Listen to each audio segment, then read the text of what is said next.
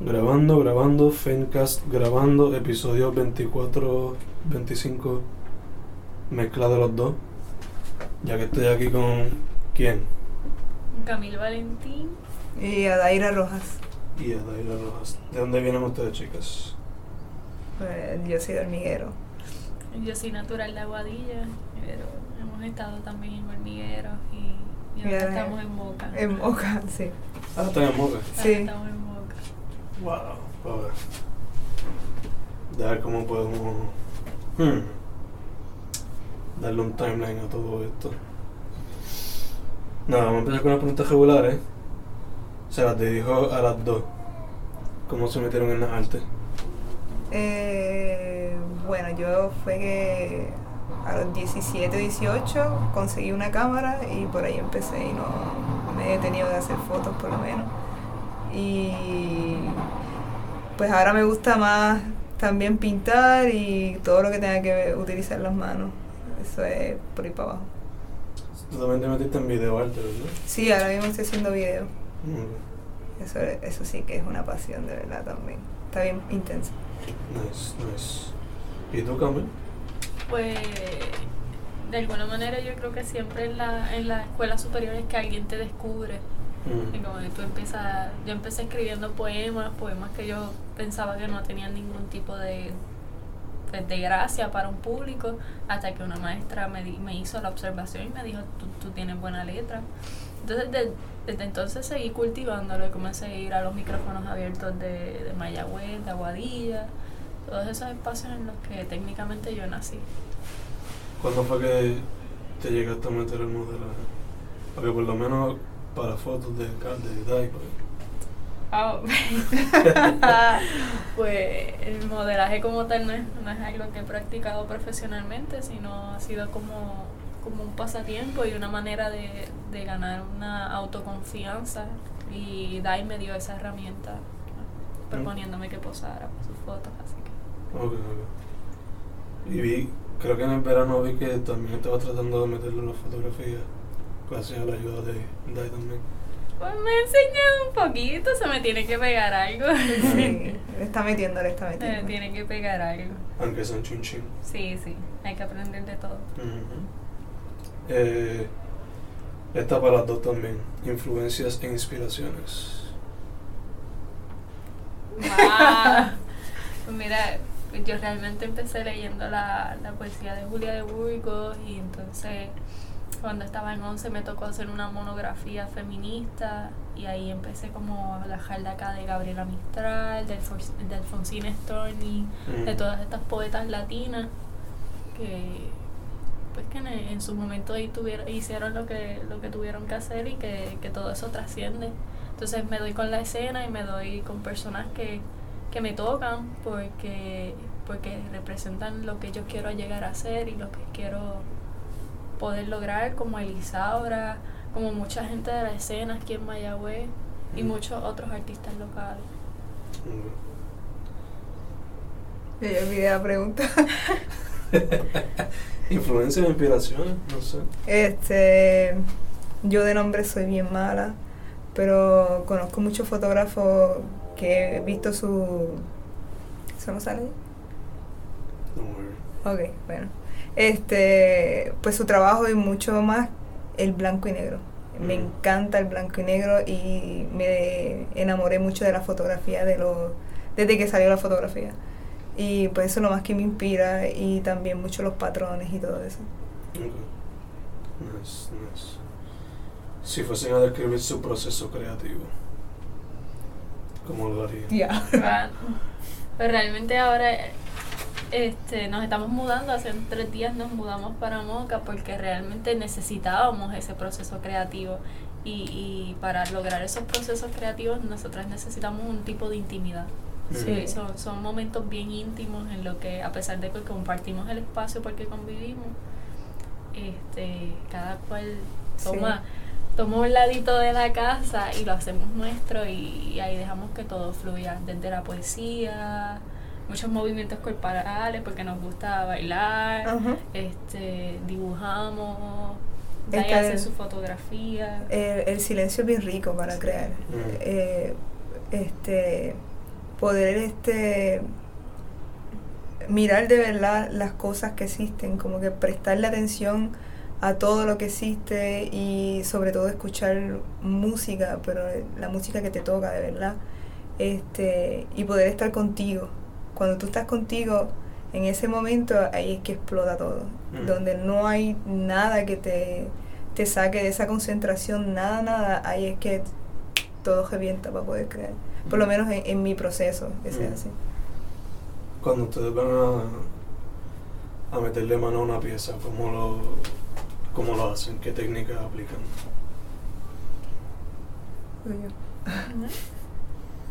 Si yo por lo menos empiezo, eh, todo es como, como tener un canvas. Yo o pienso en el cuerpo, saco una foto y por ahí empiezo poco a poco a, a darle forma. Eh, eh, literalmente usar Photoshop es como moldear eh, una figura en barro. Mm. So que vas ahí con una idea, que a veces la idea no tiene nada que ver con lo que termina, Mm. así es el arte, pero vas con una idea y vas moldeándolo y, y todo va fluyendo de cierta manera. Pues. es- Pero Camil, Camil sí que seguía, porque Camil, a Camil le explota la idea. Sí, Está sí. así viendo el mar al lado tuyo y de momento sale corriendo, busca el lápiz y empieza a escribir un montón. Mm. Eso sí que sí. En, en mi caso, con la poesía se me da que, que es como, como tú dices, una explosión. Es como una idea que, que, me, que me toca algo, un sentimiento. Voy en el carro, veo algo, me estoy bañando, recuerdo algo. Y ahí hay un poema. Entonces yo tengo que detener lo que yo estoy haciendo y escribirlo. Mm. Es donde nacen mis mejores poemas. Por lo menos la parte del baño me conectamos a eso. literal Sí, sí. guiando, por ejemplo, si hago caminos muy largos y voy sola, eso es como una explotadera. Mm. Eh, son procesos como en los que simplemente te tienes que detener y escribir. Mm. Entiendo, entiendo. Son súper ricos, ¿verdad? Em, ¿Cómo el trabajo de ustedes es una reflexión de ustedes y de sus alrededores? Wow. Dale tú. Bueno, este pues yo trato de hacer poesía social, no toda mi poesía es social, pero sí tiene, tiene un toquecito porque de alguna manera es el reflejo de, de, de mi día a día, del cotidiano, en el que no es tan solo el cotidiano de lo que está dentro de mi casa, sino que todo lo que está pasando en mi casa es una consecuencia política de las situaciones en el país y de, la, de, de todo este caos social que enfrenta el país. Entonces, yo pienso que sí, que mis piezas son una reflexión de, de lo que se vive constantemente. Y es una manera de desahogarme y de compartirlo con el mundo, que a veces la- las personas pasan por desapercibido de que no, el problema no es de ellos, sino que es un problema político y social. Mm. Eh, la pregunta, la pregunta, la pregunta. Es como la, tus piezas son una reflexión tuya, Diantre. Ahí. de tu emoción. Eh, Pues sí, pues son parte de cada pieza viene siendo una, un pedazo de mí y también son como eh, en la naturaleza por lo menos que yo hago mucho macro es crear esa, esa conciencia de que todos somos uno y que una hoja es como fue, se fuera el cuerpo de cada humano. Y pues nada eso. Me fui me fui me fui. Pero tu- tus creaciones como tal, que son más fantasiosas, casi Bueno, siempre tienen la- que ver con como tú La mayoría que tienen que ver conmigo, pues obviamente, bueno, casi todas las fotos tienen que ver conmigo porque yo decido lo que voy a hacer en el momento de, de la manera en que yo me sienta. Si es un macro, si es una fotografía de naturaleza, si es una fotografía hacia una persona, o si es una fotografía mini- minimalista, si sea simplemente una estructura. So que sigo perdiéndome. Tranquila. Siempre hay algo. Siempre hay algo, siempre hay algo. Eh, la próxima pregunta es interesante y buena. So, el estado de la arte en Puerto Rico, basándose en su experiencia, ¿qué piensan de ella? Si pueden dar perspectiva, ya que ustedes dos son mujeres, especialmente de eso. Yo pienso que está habiendo un, un alza de, de las artes en Puerto Rico ahora mismo. Mm. Sí, sí. Poco a poco, pero está fluyendo de una manera bien intensa y este hay mucho movimiento, por lo menos ahora en el área oeste, que yo me acuerdo cuando yo más chamaca no, no estaba ese movimiento y era un movimiento bien fuerte de no importa si la persona que sea está creando y, y está sobresaliendo, Mm. sea aquí en el oeste y pues obviamente en la metro siempre sobresalen, Mm. pero en verdad yo pienso que, que, que está, y además de que el arte que está saliendo ahora es un arte de conciencia Mm. y eso es algo bien fuerte y bien duro para todos. Sí, eh, eh, como mujer te, como mujer te enfrentas a un montón de cosas porque la escena no es fácil. Mm. O sea, en la escena hay que ser bien constante y Puerto Rico realmente no, a nivel político no, no te da herramientas. So, todo esto es una autogestión que una hace para sobrevivir y para poder bregar con el día a día y expresarse. Entonces, podríamos decir que el arte, el estatus de la arte en Puerto Rico es crítico, pero yo quiero apostarle que no, a que está surgiendo y que de alguna, de alguna manera ese resurgir va a tener conse- un impacto, no, no consecuencias, un impacto bien grande en, en la definición de- del país. Dale por lo menos como 10 o 20 añitos y se va a notar bastante. Exacto. Se espera, ¿ven? Se espera. Eh, pros y contras de ser independiente. No cuentas con un ingreso seguro. Ajá, súper jodido. Sí, pues para nosotras que estamos intentando ahí, como, por ejemplo, vender un libro, pues sí, yo quiero comercializarme, pero yo tampoco quiero ser un producto. Entonces ahí estás un poco jalando para ambos lados y buscando cómo sobrevivir y buscando que tu poesía llegue a manos de, de, de quien tiene que llegar y no solo de quien puede comprarla. Y también es que puede, este, o sea, cuando alguien te busca, te busca por lo que tú haces.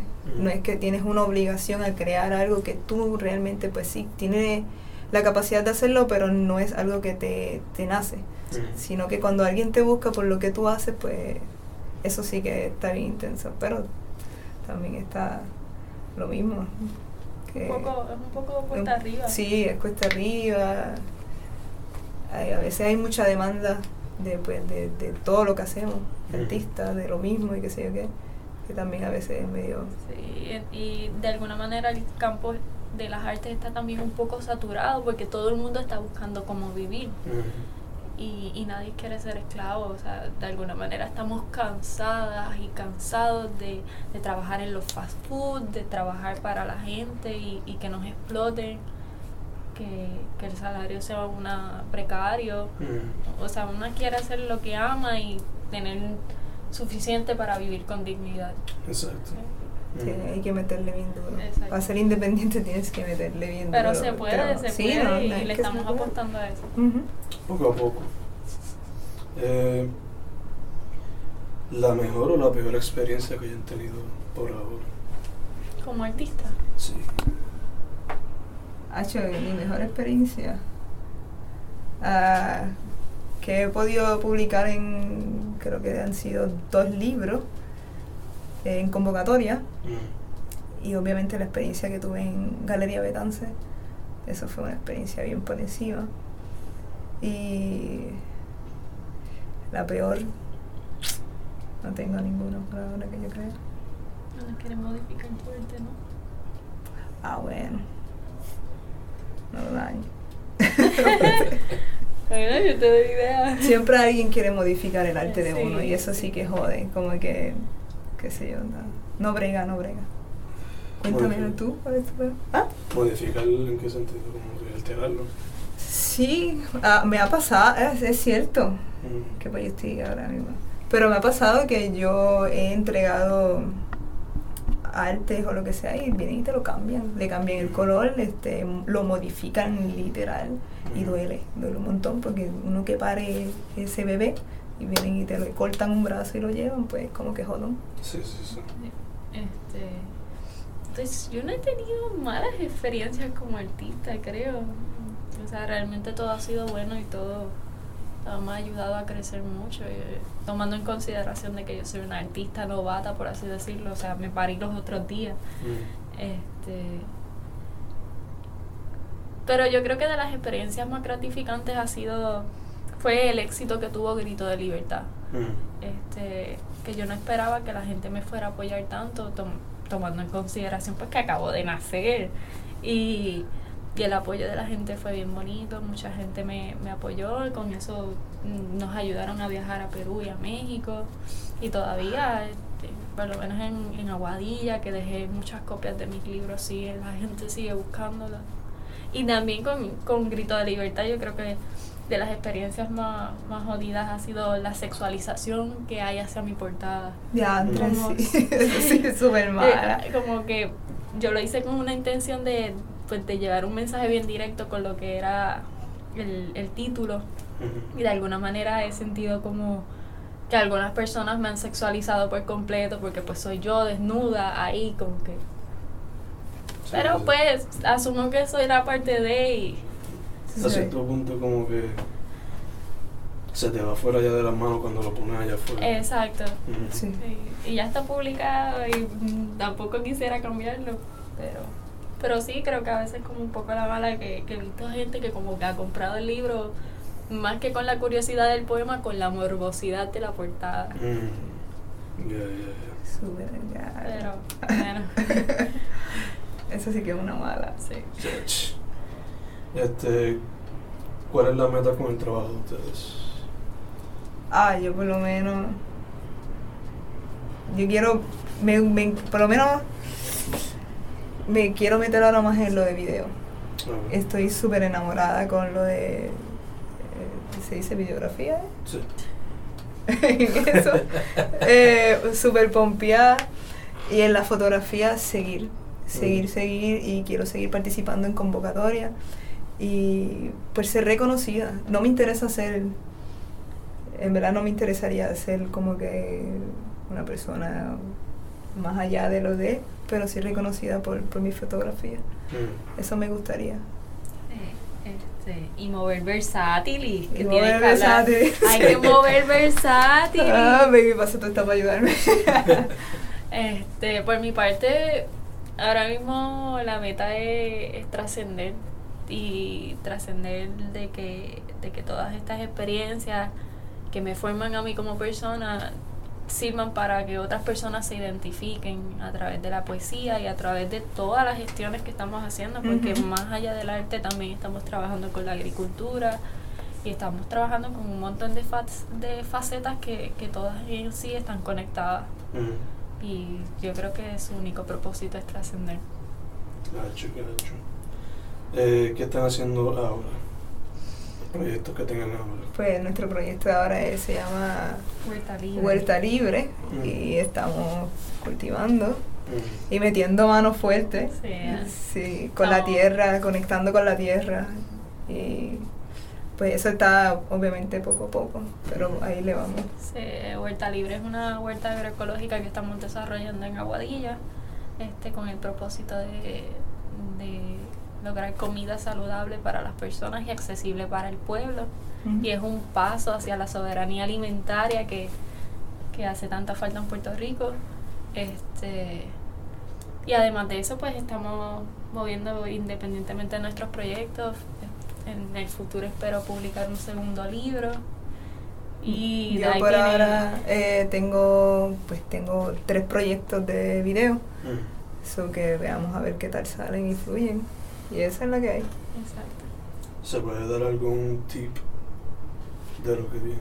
Eh, Eli- Elisaura está involucrada en eso. eso que, Sí, hay mucha gente bonita involucrada. Sí, son y- dos videos de música. Nice. Sí. Nice. Ok. Nice, nice. Eh, metas a largo plazo.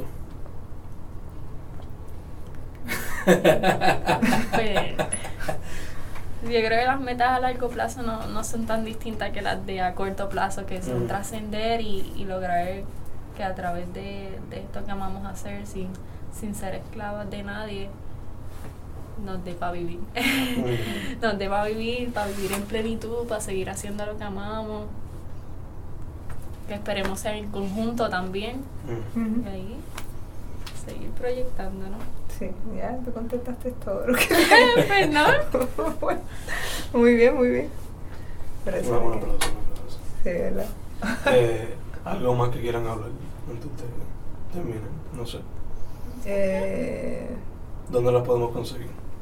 en Facebook, bueno, más en Instagram. Sí, estamos Facebook, más en. Instagram. Este, en Instagram nos pueden conseguir a través de Huerta Libre PR, a través de, de Adaira Rojas Fotoarte.